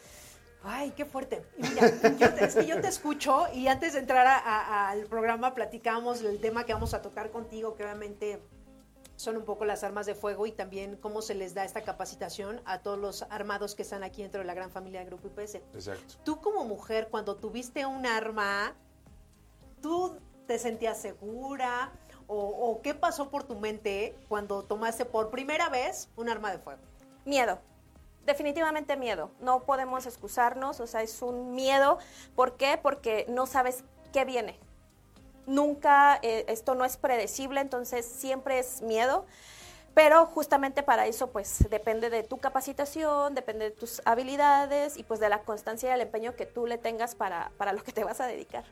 Pues la preparación, ¿no? Así es. La preparación ante todo. Ahora, ya tuviste tu primer arma de fuego, pasaste por el miedo. Después del miedo viene el aprender a un uso responsable del arma y el uso correcto, que justo es de lo que vamos a hablar. ¿Cómo se debe hacer? Claro que sí. Bien, pues un arma es un tema eh, muy delicado, eh, no es para estar jugando, un arma es un instrumento de trabajo y así hay que tomarlo siempre. Entonces, pues para eso pues tenemos eh, ciertas eh, medidas de seguridad que debemos tener siempre presentes. Y la primera es siempre considerar un arma de fuego abastecida y cargada. ¿A qué le llamamos un arma de fuego abastecida? Eh, que tengamos los cartuchos dentro del cargador, en caso del arma corta, y el cargador esté ya insertado. Colocado, insertado. Así es. Y en caso del arma larga, pues que los Claro, cartuchos estén ya insertados directamente en el arma larga. A eso se le llama un abastecimiento. Eh, ¿qué- ¿A qué se le llama cuando el arma está cargada? Es cuando eh, cargamos, es, elevamos un cartucho a la recámara para que esté lista para disparar. Antes En- de, que, antes de que sigas, perdón que te interrumpa, me gustaría preguntarte, porque tú ahorita decías, en un arma larga tenerla cargada. Hay dos tipos, porque también yo he visto armas que son de cartucho, que ocupan cartucho. ¿Es diferente el término que se ocupa en este sentido? Sí, supongo yo. Así, para ambas eh, es abastecida sin que eh, el cartucho esté en la recámara, que eso no lo podemos hacer. Correcto. Eh, nuestros colaborado- colaboradores TCP armados solamente las deben de tener hasta abastecidas. Hasta el término Así es, abastecimiento. abastecidas, es Correcto, Sí, continúa. pero sí es importante pues saber esa diferencia entre el abastecimiento y que un arma esté cargada. Entonces, eh, para nuestros colaboradores armados, únicamente eh, debemos de tener el arma abastecida. Perfecto, muy bien. Ahora, ¿cuál es la siguiente recomendación? Claro que sí, la siguiente pues es eh, no apuntar a, absolutamente a nadie o a nada que no queramos hacerle daño. Como bien mencionaba, pues es- un arma de fuego no es un juguete, es una herramienta de trabajo y tenemos que tener estricta disciplina en no estar jugando con ella. Muchas veces. Eh, pues la emoción o, o el estrés y la adrenalina, no, el arma no debe de ser apuntada jamás a algo que eh, a menos que intentemos hacer o causar un daño inminente. Causar un daño inminente. Este puede ser obviamente ante una defensa propia, que esa sería la, la causa, la única causa posible que nuestra vida esté de por medio, puedo atreverme a decirlo así. Claro que sí, así es. Sí, aquí pues pre- precisamente es el último recurso. Hay, eh, pues tenemos el, el uso legítimo de la, de la, los niveles del uso de la fuerza. Entonces, el último justamente es hacer uso de- del arma de fuego. Eh, la intención es salvaguardar o proteger una vida, pero bueno, eh, tener en cuenta que siempre es el último recurso. Entonces, ¿Cuáles son esos niveles? Si nos los digo, obviamente nuestros TCP los conocen, pero nunca está de más una refrescadita en cuestión de la memoria. ¿Cuáles son? Claro que sí, eh, pues iniciamos primero con los comandos verbales, es decir, nos identificamos como guardias de seguridad y les damos instrucciones de aléjese, eh, baje, eh, no sé, en este caso pueden portar un arma eh, blanca, un arma de fuego, retírese, por favor, eh, dese la vuelta, entonces comandos verbales, ¿sí? Tenemos que ser pues sí también muy, muy seguros en cómo estamos dando la instrucción para que se pueda llevar a cabo. Entonces, eh, aquí nosotros somos los que dominamos la situación porque somos los expertos. Entonces, primero comandos verbales y posterior a ello, en un dado caso de que no, no se pueda eh, disuadir con el primer comando verbal, entonces ya podemos eh, ingresar a un contacto físico. Esto sin causar, pues obviamente, ningún daño y eh, lo, único eh, que podemos hacer es eh, una limitante de movimientos Limitante de movimiento. limitante de movimientos. Y bueno, pues entonces ya el cuarto nivel ya sería, pues obviamente que no, eh, que no lo tenemos nosotros permitido como guardias de seguridad, eso que quede muy claro, solamente está permitido para pues seguridad pública, no para seguridad privada, es eh, restringir los movimientos con algún aditamento adicional, que en este caso pues son... eh, los, como los conocen como aros aprensores o sujetadores de manos. No están permitidos para nosotros, eh, pero sí para que son los, son los niveles del uso de la fuerza. Y ya por último, pues tendríamos el uso del arma fuego. Los eh, sujetadores de, eh, que comentaba son lo que conocemos comúnmente, vulgarmente como las esposas. Como las esposas. Las que agarra usted, señora, en la noche cuando el señor se, se pone creativo y que le dice, mira, mujer, te traje esto. Esas cosas, ¿ok? Esas son las... Es que había que cortar tantito la atención. Esto está muy fuerte, señores. Mira, estoy en shock. Es que, bueno, yo creo que, y, aquí debo mencionar que en el transcurso de todos esos años que hemos tenido el programa La Hora del Jimán, no había venido un especialista y sobre todo mujer que venga a hablar de armas. Oye, y para este puesto justo de armados, eh, ¿qué porcentajes hay de mujeres que entran para este puesto?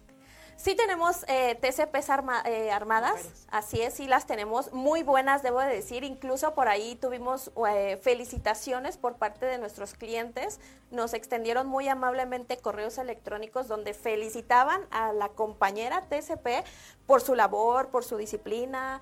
Entonces, pues obviamente, pues contribuimos pues a, agradecerle o a corresponder esa, esa solicitud del cliente y pues premiar a nuestra compañera eh, en Querétaro fue. Ah. Ajá, entonces, este sí, la verdad es que sí tenemos compañeras eh, TCPs armadas. Eh, anímense, de verdad, anímense. Eh, las puertas están abiertas en IPS para las compañeras que dominen este ambiente y que aún se sientan como con limitantes y eso aquí no sucede eso las puertas están abiertas en IPS. Fíjate que aquí hay un comentario que hace Fabiola Huitrón. Dice, hola, muy buenas tardes, saludos a nuestra invitada y a toda la familia TCP desde la Ciudad de México. También desde Chihuahua me, te mandan saludar. Dice Samuel Reisenbaker, dice, hola, saludos desde Chihuahua. Me gusta mucho su programa 10 de 10. Felicidades por la invitada. Muchísimas gracias también. Y ahora me gustaría preguntarte, hablabas tú de lo que se puede hacer como en la parte nosotros como seguridad privada y lo que se puede hacer como seguridad pública. ¿Qué diferencia hay entre una y otra? ¿Qué sí y qué no? Uy, mucha.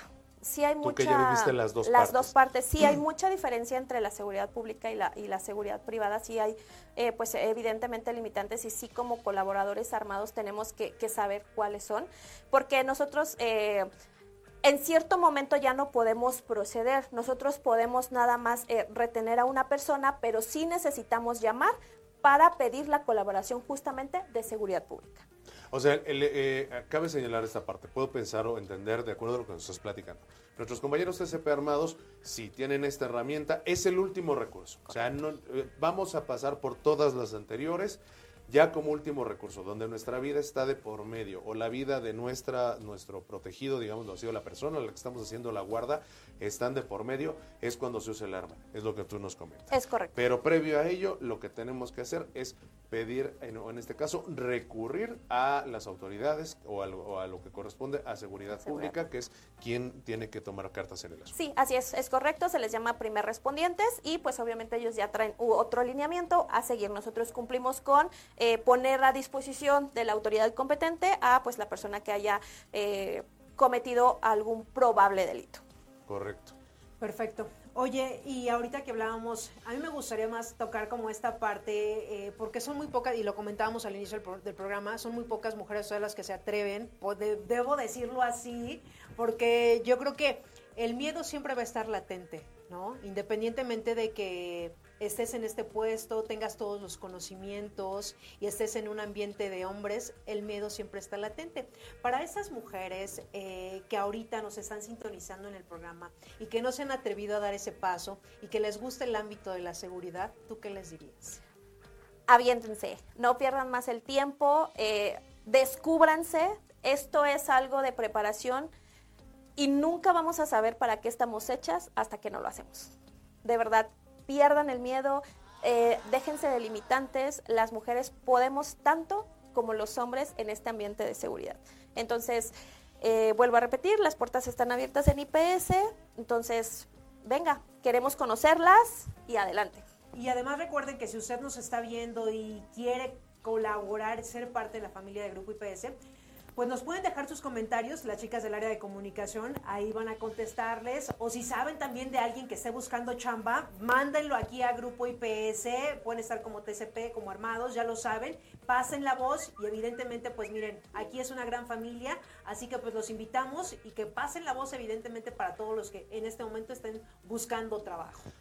Y obviamente, si eso es muy importante, aunque me gustaría también, en este caso tú que eres un experto y que justo estás en esta área, ¿qué perfil debes de cubrir, eh, ya sea siendo hombre o mujer, para poder llegar a ser personal armado en Grupo IPS? Porque tenemos que cubrir un perfil eh, físico, psicológico, etcétera, etcétera. Porque portar un arma eh, no es nada fácil, no es una situación como decir, ah, traigo mi herramienta de trabajo, en efecto, o traigo un arma y santo se acabó ya con esto. No, se requiere de toda una psicología para poder además tener la fortaleza, la inteligencia emocional y todo. ¿Qué perfil se tiene que cubrir?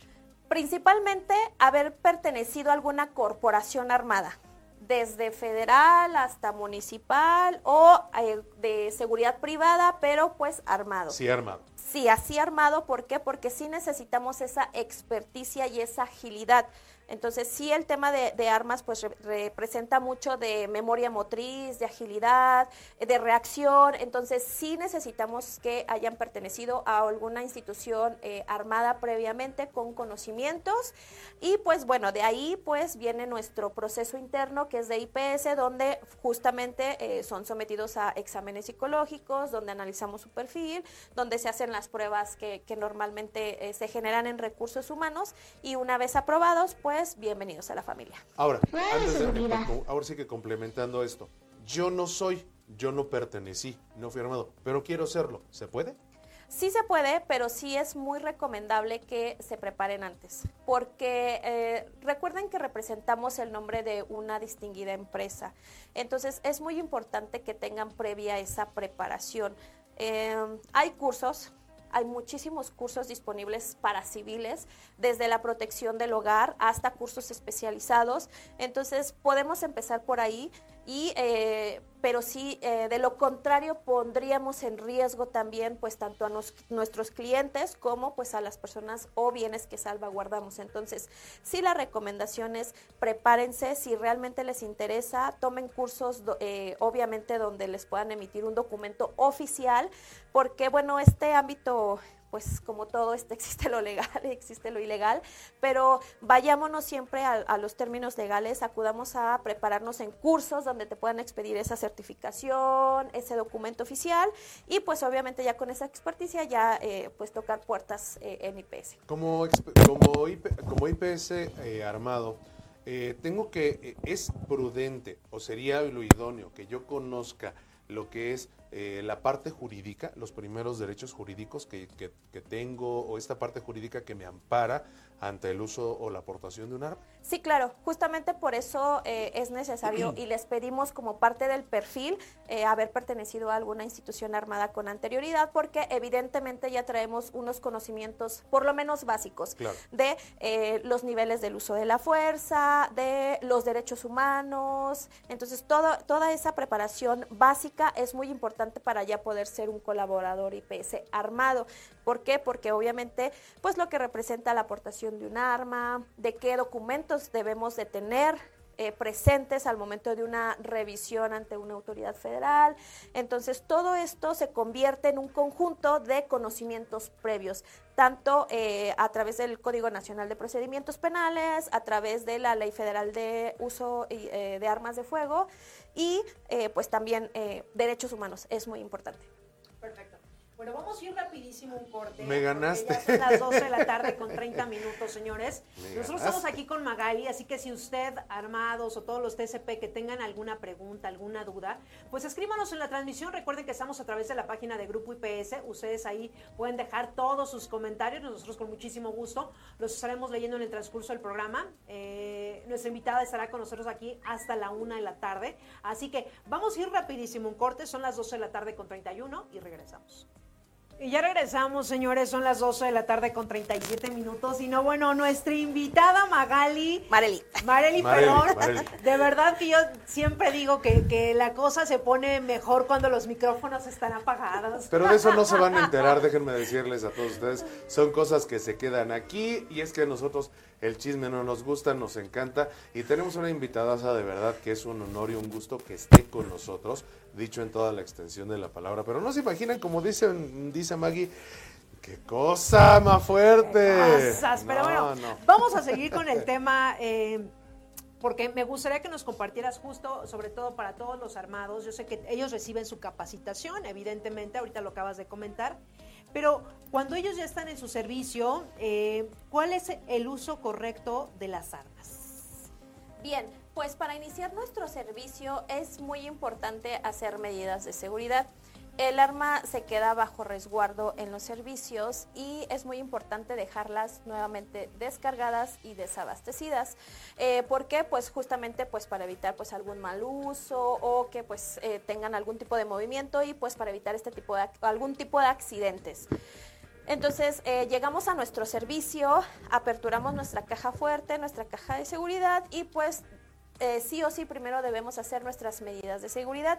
¿Qué incluyen estas medidas de seguridad? Bueno, pues es tomar el arma, eh, eh, dos veces como, como normalmente decimos, verificar en esta última eh, vez que no tenga ningún cartucho dentro del arma y posterior a ello detonarla justo en dirección al arenero. Todos los servicios cuentan con areneros, para eso eh, sirven eh, todos los, los aditamentos, entonces eh, eh, cerrojemos justamente en dirección al arenero, en la última verificamos que no haya cartuchos, de- hacemos el- la, la- la percusión y pues evidentemente todo hacia adentro.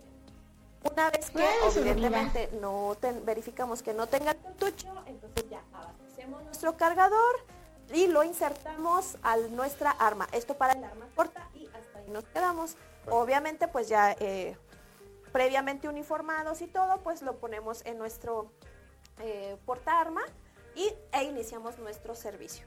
Entonces debemos de estar siempre con esa presencia, nuestro uniforme completo, eh, con nuestras identificaciones a la vista. Es muy importante tener esas eh, identificaciones y bueno, con toda la documentación que nos respalda como elementos armados. Oye, ¿y qué cosas deben evitar los armados? Eh, pues como les comentaba, considerarlas siempre abastecidas y cargadas, no apuntar a nada ni nadie que queramos ejercer pues un daño y sobre todo mantener siempre el dedo fuera del disparador o del guardamontes, entonces es siempre el dedo fuera del disparador, esto pues justamente para evitar algún tipo de accidentes. Eh, en caso de las armas largas pues tienen puesto un seguro, por eso es que depende aquí de la agilidad de nuestro colaborador para justamente retirar el, el seguro, eh, cargamos y accionamos en caso de ser necesario. Esperamos que, no tengamos un evento que, que- que tengamos que llegar a esta necesidad, pero así, así es la función y en caso del arma larga igual. eh, tenemos nuestra, nuestro portaarma, igual el dedo siempre fuera del, del disparador, aún en cuanto tengamos que hacer uso de comandos verbales, hacer uso, entonces siempre el dedo fuera del, del disparador. Eso es lo que eh, normalmente pues, recomendamos. Eh, como tenemos algunos colaboradores que están, por ejemplo, eh, que resguardan bienes y pues se encuentran principalmente, por ejemplo, en instituciones bancarias, cualquier civil pues obviamente eh, tiene dudas y se pueden acercar de, ay, disculpe, guardia oficial o como se puedan dirigir a, a cualquiera de nuestros colaboradores. Aquí no hay que escatimar primeramente nuestra seguridad como eh, TCP armado y en segunda pues evidentemente a lo que estamos eh, resguardando, ¿no? Entonces es mantener siempre una distancia aproximada de entre un metro a metro y medio. ¿Por qué? Porque quien se acerca a hacernos algún tipo de consulta no sabemos qué intenciones tenga. Entonces, eh, el arma es parte de nosotros, es eh, con todo respeto marcar un alto a una distancia prudente, pero atenderlo. Es decir, permítame tantito hasta ahí, por favor, ¿en qué lo puedo atender? Eso pues previendo cualquier tipo de situación de riesgo para, eh, pues, para nuestros colaboradores. Se les, se les brinda la atención y, y mantenemos esa parte resguardada del arma con todo sigilo. Ok. Y bueno, Aquí, por ejemplo, también sería importante, sobre todo los que tienen permiso, que, ¿qué les dirías, los que tienen permiso para tener arma en casa, qué recomendación les darías? Bien, eh, como bien sabemos, eh, el artículo 15 de la Ley Federal de, Armas de Fuego. Y Deportación de armas, de fuego. Eh, pues eh, tenemos derecho a tener un arma de fuego en nuestro domicilio, esto pues para protección. Eh, hay una diferencia entre poseer y portar. La posesión es tenerla dentro de nuestro inmueble y portarla ya es cuando la tomamos, entonces en ese momento se convierte en una aportación. Si bien es cierto que eh, tenemos derecho a portar un arma de fuego, bueno, a poseer un arma de fuego corta en nuestro domicilio, pues sí es tener, eh, pues obviamente, las debidas precauciones, ¿no? Si bien es cierto que ya en el Código Nacional de Procedimientos Penales, eh, pues ya existe la legítima defensa, pero bueno, las recomendaciones es realmente hacer uso a lo que se llama es protección del hogar, cuando eminentemente tenemos un riesgo de vida. Entonces, volvemos a repetir, el uso del arma es el último recurso.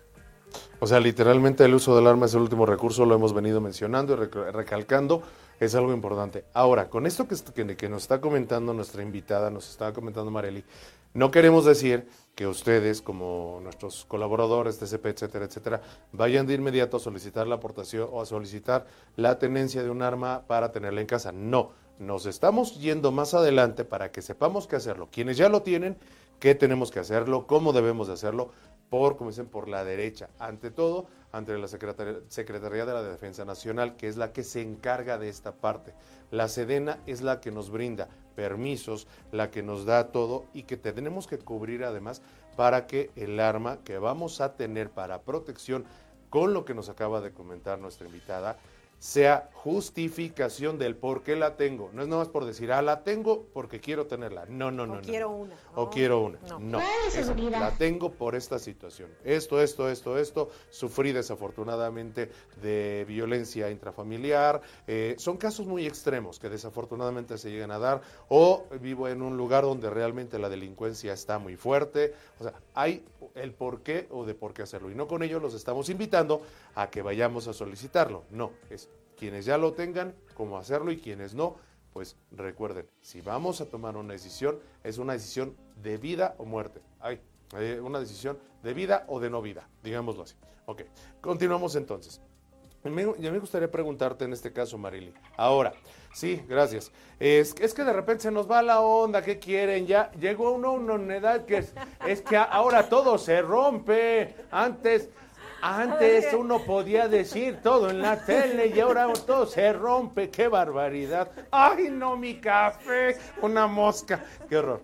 Bueno, te iba yo a preguntar, en este caso, también, ¿cómo dijéramos que cuál es la mm, manera más responsable a nosotros ser TCP armados de llevar a cabo dicha aportación de nuestra herramienta de trabajo o de nuestra arma? ¿Cuál es la forma más adecuada de hacerlo? Bien, pues siempre eh, hay, como sabemos, tenemos arma, TCPs con arma corta, tenemos TCPs con arma larga, pues siempre, eh, siempre es contar con todo nuestro uniforme completo. El chaleco es indispensable, no puede hacer falta nunca el chaleco. En arma corta, pues tenemos el, el portarma, el arma eh, larga, pues tiene el, el, portafusil que le llamamos, entonces siempre es mantenerlo pues en guardia Vuelvo a repetir, con el seguro puesto, solo abastecida, no cargada, esa es eh, la forma correcta para nuestros colaboradores. Yo me quedé con una duda. Tú mencionabas que las armas largas tienen seguros, ¿las armas cortas no los tienen? Eh, no por el tipo de arma que eh, manejamos. Okay. en la mayoría no tienen esta, este seguro. El seguro lo tienen en el disparador o como o el percutor. Entonces tiene doble, como doble acción, tiene un tope y ya el segundo es cuando detona. Entonces, ese sería nuestro seguro en el arma corta. Entonces, es por eso que no trae un seguro adicional. Esto por la, por la marca y el tipo de, el tipo de armamento que, se ocupa Así es. en la empresa. En la empresa, sí, en arma corta. Y el arma larga, pues sí, eh, por, por la naturaleza aparte, tiene, eh, ese sí tiene su seguro. Una cosa más, eh, hablando de esta situación, quienes no, no somos tan expertis en la parte de eh, y que pues sí me gustaría que, lo, que, también lo mencionabas dentro del marco de esta situación de tener o no un arma eh, para la protección del hogar. Nosotros como ciudadanos civiles, qué o hasta qué eh, podemos, digamos, porque hemos escuchado el término, ¿no? De, de, uso exclusivo de las Fuerzas Armadas, ¿no?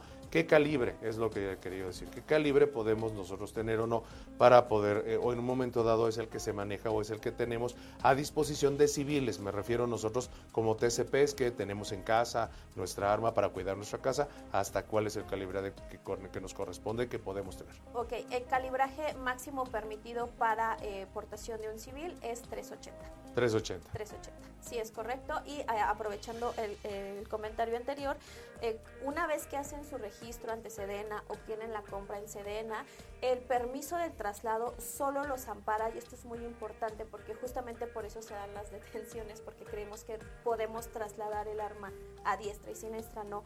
La Sedena solamente otorga el traslado es de, de Sedena a nuestro domicilio y hasta ahí. Evidentemente, pues hay permisos eh, especiales que son para eh, los que practican tiro deportivo, por ejemplo, eh, tienen otro tipo de em, excusas o especialidades o, para poderlas trasladar, pero solo para quienes practican el tiro deportivo. Entonces, pero mientras sea para eh, la protección domiciliaria, el traslado solamente ampara de Sedena a nuestro domicilio, no podemos estarla transportando. Me surge una duda, por ejemplo, porque a lo mejor habrá alguno de nuestros TCP que se dedique a la cantada, porque puede ser, ¿verdad? Uno nunca sabe, a veces no. Es que, un artista. es que es que a veces uno nunca sabe, tiene uno que vender chile, mole, dulce, digo tamales y chicles los domingos también, ya viene el día de la Candelaria, por cierto. Entonces, resulta que el TCP se dedica a la cantada y se viste de charro. Por lo regular en México los charros portaban un revólver, un arma. ¿Esto necesita un permiso especial también? Eh, sí, pero no, no es... No es porque el arma esté útil, sino... Es correcto, no. No. además, eh, aquí voy a tocar un tema, eh, la diferencia entre hay armas reales y hay armas de utilería. Entonces, por ejemplo, se han dado ocasiones en que para cometer hechos delictivos o presuntamente delictivos eh, hacen uso de armas de utilería. Entonces, aunque sea un arma de utilería, un civil no tiene eh, la, destreza como para diferenciar si es real o no. Entonces, mientras eso se hacen las aclaraciones, es un delito. Mientras son peras o son manzanas, es delito. Es, un delito, obviamente esto es la comitiva de un delito, de, perdón, en la, en la comitiva de un probable delito, pero eh, sí es muy importante que tengamos pues, pues nuestros, nuestros registros pues bien amparados. Hay permisos exclusivos que otorga la Sedena, yo sí les invito que pues nos demos una visitadita a la página oficial, ahí vienen qué tipo de portaciones, qué tipo de permisos, qué tipo de vigencias y sobre todo los requisitos. Oye, yo te iba a preguntar, todo el que quiera está autorizado o si hay ciertas restricciones. Por ejemplo, yo estoy, la verdad, yo, y, ahí le platicaba ahorita a Emanuel antes de entrar al programa, dije, nunca he usado un arma, jamás. Únicamente, únicamente, justo cuando fui a Grupo IPS y que estábamos a punto de iniciar con este programa, pues nos dieron un tour ahí en, Grupo IPS y estaban justo dando una capacitación. Fue ahí donde vi cómo los estaban también este, lo de las armas y me dijeron un tip y dije, bueno, hasta nada más de agarrarla, yo sentía pavor, ¿no? Hay quienes no nacemos para eso, ni para verlas, ni para agarrar, ni para nada, ¿no? Pero sí, eh, cuando tú quieres una, ya lo platicaban, por cuestión de seguridad en casa, cualquier persona que vaya es apta eso lo determina la Sedena justamente tras los requisitos, porque si hay, eh, hay algo que, cubrir, por ejemplo, que incluye un modo honesto de vida, ah. eh, un perfil psicológico o un dictamen psicológico. Entonces sí son los requisitos que pues nos antepone la Sedena y ellos son los únicos que pueden determinar si somos aptos o no. Sí, no es nada más. Porque también aquí hay un punto importante, de hecho, eh, digo, aunado a esta situación del manejo de armas, el cuidado que debemos de tener sobre todo también tanto con videojuegos como con armas falsas o armas de, para los niños, porque lo hemos mencionado, nosotros lo mencionamos justamente en fechas previas, este, en este caso, Marely, de qué, tan, eh, qué tanto influye en un pequeño que se vea inmerso en videojuegos de violencia, donde desviven a gente, donde este, hacen uso de armas cortas, largas, etcétera, y también la venta de este tipo de juguetes. ¿Qué tanto influye en ellos? ¿Influye o no influye eh, desde tu punto de vista como experta? Sí es muchísimo, justamente pues eh, una de mis preparaciones es en psicología criminal. Eh, sí influye muchísimo y tenemos esta cultura distorsionada, por no llamarla ya como tal, es una cultura distorsionada y sí afecta. ¿Por qué? Porque justamente nos estamos yendo hacia la parte ilegal. Entonces ya se nos hace común que pues nuestros hijos tengan esta tendencia o, los menores de edad tengan esta tendencia a hasta a veces saben eh, más de armas no que cualquier otra persona ya se saben los modelos los calibres eh, muchas cosas exactamente entonces no es sano porque justamente va creando una cultura distorsionada entonces, eh, pues sí es muy respetable la forma que tengan cada o tengamos cada quien de educar a nuestros hijos, pero sí, sí es eh, lamentable incluso pues ya repercute a, los índices delictivos a nivel nacional en que nos encontramos. Entonces sí, no es, no es la forma más sana, yo creo que, que la forma más sana es decir qué es lo legal, qué es lo ilegal, dejarlo muy en claro y que sobre todo que tenemos instituciones que nos regulan todo esto. O sea, no es como de eh, como antes, ¿no? Que cualquiera podía aportar un arma y, ah, en la calle, como los pistoleros en aquellas épocas de las películas así. No, ya tenemos instituciones que nos regulan, entonces sí es, es marcar solamente esa, esa diferencia. Sobre todo también entender a todos que eh, en la realidad o en la actualidad ya difícilmente, o a veces la línea que divide la realidad de la ficción, es muy delgada. Entonces hay que tener muy en claro qué les vamos a enseñar y a dar a nuestros hijos a consumir en cualquier aspecto, ¿eh? videojuegos, películas y todo. Ah, claro, no con esto estamos satanizando, porque mucho disfrutamos de ir a ver una película de acción donde ves a Tom Cruise que se avienta de una moto, que hizo el salto seis veces el hombre. Muy loable, además, lleva una preparación impresionante. Pero eso no quiere decir que lo quiera hacer o que lo pueda hacer cualquier persona en la vida real. Una cosa es ficción y otra cosa es la vida real. Y la vida real es como la que nos está el día de hoy compartiendo en esta ocasión nuestra invitada Marely, que nos dice, la vida real no es eso.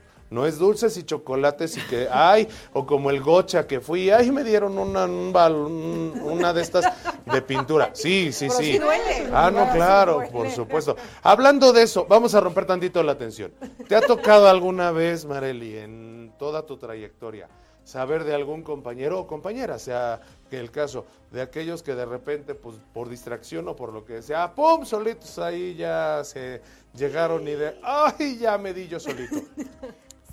¿Alguna anécdota chusca que se pueda contar y que digas, es que fue de la forma más... Es que fue y es para que obviamente no les pase. También eso es importante, también. Hay que aprender también de los demás. claro. Sí, mira, todo, finalmente pues son cosas como delicadas y nadie está exento de que nos pueda pasar algún evento de estos. Justamente por eso es, es muy importante eh, conocer eh, las medidas de seguridad, cómo se trata un arma, conocer si está tu propia arma, si te dedicas a esto, conocer el peso, conocer su función, la memoria motriz, porque sí, eh, en alguna ocasión íbamos saliendo pues en ocasiones de, de operativos que sales pues rapidísimo sí, por ahí eh, algún compañero detonó su arma y pues sí, sí se, sí se pegó, pues. pues se, autopegó solito. Eh, ¿Se puede decir en dónde se autopegó? Eh, pues sí, en el pie, literal. Ajá, fue en el pie? Sí, fue en el pie. Entonces sí es, es, es muy lamentable, parece de risa, pero sí son cosas como muy serias, porque aparte es donde yo les comento, hay, hay que saber entender también nuestra vocación, porque a veces esta, como bien comentabas, la influencia de tanto de películas como, como ya de, tanta cosa que se ha visto. Videojuegos. Videojuegos, entonces ya lo normalizamos. Entonces ya cualquier persona se cree experta en el uso y manejo de armas de fuego porque ya hay tutoriales, porque ya hay películas, porque ya sacaron la serie. Entonces ya cualquier persona se cree experta en el uso y manejo de armas de fuego. Entonces, eh, también hay que ser pues honestos con uno mismo y decir, para esto no sirvo. O sea, la verdad, aún dedicándote a, esto en materia, es honesto decir en algún momento, no sirvo para esto, no estoy diseñado para esto, o si quiero y me, o sea, y, quiero realmente dedicarme a esto, bueno, pues entonces busco una preparación idónea. Y seguirse preparando más. Es correcto, pero de verdad créanme, no se aprende viendo tutoriales, no se aprende viendo series, no se aprende eh, siguiendo esta cultura distorsionada que vivimos actualmente. Y qué bueno que lo compartes, qué bueno que estás diciendo esto, porque ahorita todo ya y, voy a buscar un tutorial. Aquí me van a decir, me van a explicar, YouTube, TikTok, donde sea, y no. Y bueno, en particular para esto, no. No lo hay. no. lo hay. Me gustaría preguntarte, porque el tiempo nos empieza a comer, pero ese, ese es un punto que sí me gustaría que lo dijeras tú en tu experiencia y en tu expertise. ¿En qué edad o a qué edad puede uno realmente darse cuenta de la vocación del servicio de las armas? Yo creo que eso te lo da la experiencia y a los lugares a los que llegas. Eh, yo creo que no hay como una edad definida, porque, por ejemplo, en mi experiencia, y aquí lo voy a decir abiertamente, tuve un comandante que es, no sé, 10 años menor que yo, y la verdad es que mis respetos. Yo aprendí muchísimo de esa persona, bien, eh, me enseñó a hacer las cosas bien hechas y, y, y tengo que decirlo abiertamente, gracias a, a, esta persona, soy la persona que soy en el conocimiento, en la destreza, entonces, eh, yo creo que no, te, no hay como una edad, pero sí es como irte enfocando. Eh, yo creo que a veces la sociedad nos guía a estudia esto, estudia el otro. Eh, vuelvo a repetir, no critico la forma de educar de los padres ni de ninguna persona, pero yo creo que sí traemos una tendencia, algo que te llama. Entonces, es, si te gusta, pues apréndelo, capacítate, prepárate. Si no tienes la o no tuviste la oportunidad de, de pertenecer a alguna institución, pero te llama la atención, prepárate, capacítate y ve si estás hecho para esto y también reconocer en algún momento en el que no.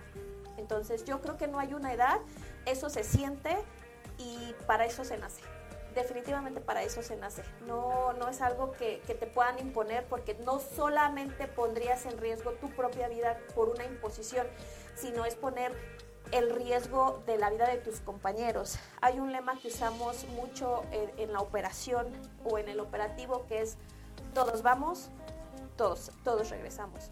Entonces, sí, yo creo que eso se siente y, y, y naces para esto. Es una hermandad que se hace. Es, o sea, eso, eso, eso que vemos de todos vamos, todos regresamos, es yo cuido tu espalda, tú cuidas la mía, yo soy tus ojos, tú eres mis ojos. Así literalmente. ¿Por qué? Porque donde, en el momento en el cual nosotros nos, no tenemos ojos en la espalda y en, un, y en un momento de un operativo, justo los ojos de nuestro compañero son los que nos pueden salvar la vida de una situación ante un ataque. Ahora, antes de seguir, punto importantísimo, por favor, Magali.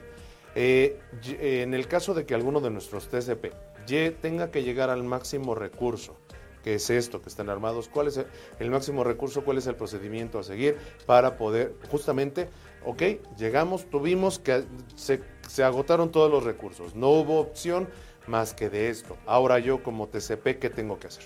Claro que sí, existe un protocolo que es eh, se da informe, todos tenemos una línea de mando, en este caso pues entran sus supervisores, entran sus coordinadores, pero también es inminente que a la par eh, demos informe a seguridad pública. Seguridad pública, ¿por qué? Porque ellos eh, como primeros respondientes tienen que llegar al lugar de los, de, los hechos y poder atender conforme a su protocolo. Entonces empiezan a, a, a, a dar su inicio como primer respondiente, hacen pues su reporte y pues obviamente tiene que tiene que recibir a su vez eh, mando y conducción del Ministerio Público. Entonces es por eso la importancia de tuve que, que hacer uso de este último recurso, eh, llamo a Seguridad Pública como apoyo y, e informo pues obviamente a toda la parte interna de IPS que tenemos pues bien sabido, tenemos un área jurídica, eh, tenemos eh, el área de, de, servicios especiales que pues es justamente el, la, el área espe especializada en armados, entonces en conjunto eh, podemos darle y brindarle la, la atención inmediata al, al colaborador armado que requiera eh, el auxilio en ese momento, ¿no? Correcto. Porque pues también es, es un shock emocional, es un shock emocional, entonces hay que atenderlo en todos los sentidos y eh, en IPS estamos eh, preparados para la atención de todo esto. Perfecto, y mira, ya nos tenemos que ir, la verdad es que ya nos están diciendo que en un minuto, que no sé qué, que ya nos vamos, pero antes de irnos me gustaría eh, hacerte la última pregunta y sobre todo como mujer, ¿cómo definirías el ámbito en la seguridad para las mujeres y en tu experiencia en una sola palabra? Crecimiento. Perfecto. Pues un gusto que nos hayas acompañado el día de hoy. La verdad es que es muchísima información. Yo creo que nos hubiera encantado que llegaras de las dos horas, sí. porque se quedó mucha información. Pero vamos a invitarte, ¿qué te parece que vengas en otra ocasión que tengas claro oportunidad? Que sí, ¿Qué te parece? Vamos a, vamos a, comprometerte a que vengas para que también nos, para que sigamos con esta charla platicándonos y sobre todo compartiéndonos tu experiencia y cómo Grupo IPS está en este compromiso con todos nuestros TSP armados, que es lo fundamental. Claro Así que sí. Es. Un último comentario. chicos, chicas, las puertas están abiertas en IPS. Tienen conocimiento en armas, acérquense por favor y pues bienvenidos a esta familia. Bien, pues muchísimas gracias y bienvenida también a este programa en la hora de Vigiman. Un gustazo de verdad. Gracias, que no sea la primera, más bien que sea la primera de muchas. Sí, Venga, eso, muchísimas gracias. eso me gustó, Maggie. Exacto. Eso, eso me gustó, eso me gustó. Perfecto. Pues Definitivamente. muchísimas gracias. Y sobre todo gracias a ustedes que jueves a jueves están en este su programa La Hora de Vigiman. Emanuel, como siempre, un gustazo. Gracias. Muchas gracias. Un placer, como siempre, estar con todos ustedes. Gracias sobre todo a ustedes. Gracias al buen John y al buen Rey del otro lado del espejo. Gracias a nuestra invitada Magali que nos ha hecho el favor de compartirnos tanta información, compartirnos sus anécdotas, pero sobre todo reitero gracias a ustedes que nos ven y que hacen posible este, este programa y este gran espacio que es para todos ustedes. Perfecto, muchísimas gracias. Gracias Magali por la experiencia que has venido a compartir este programa. Nos vemos. Marely, Marely. siempre te cambié, el, te cambié el nombre en todo el programa. Pero gracias, gracias por acompañarnos. Que tengan un excelente jueves, señores. Muchísimas gracias. Tamales, no se les olvide. los tamales, Mañana hay ay, que llevar al niño. Cuídense mucho. Eh, señoras, señores, esto fue la hora de Vigiman. Nos vemos.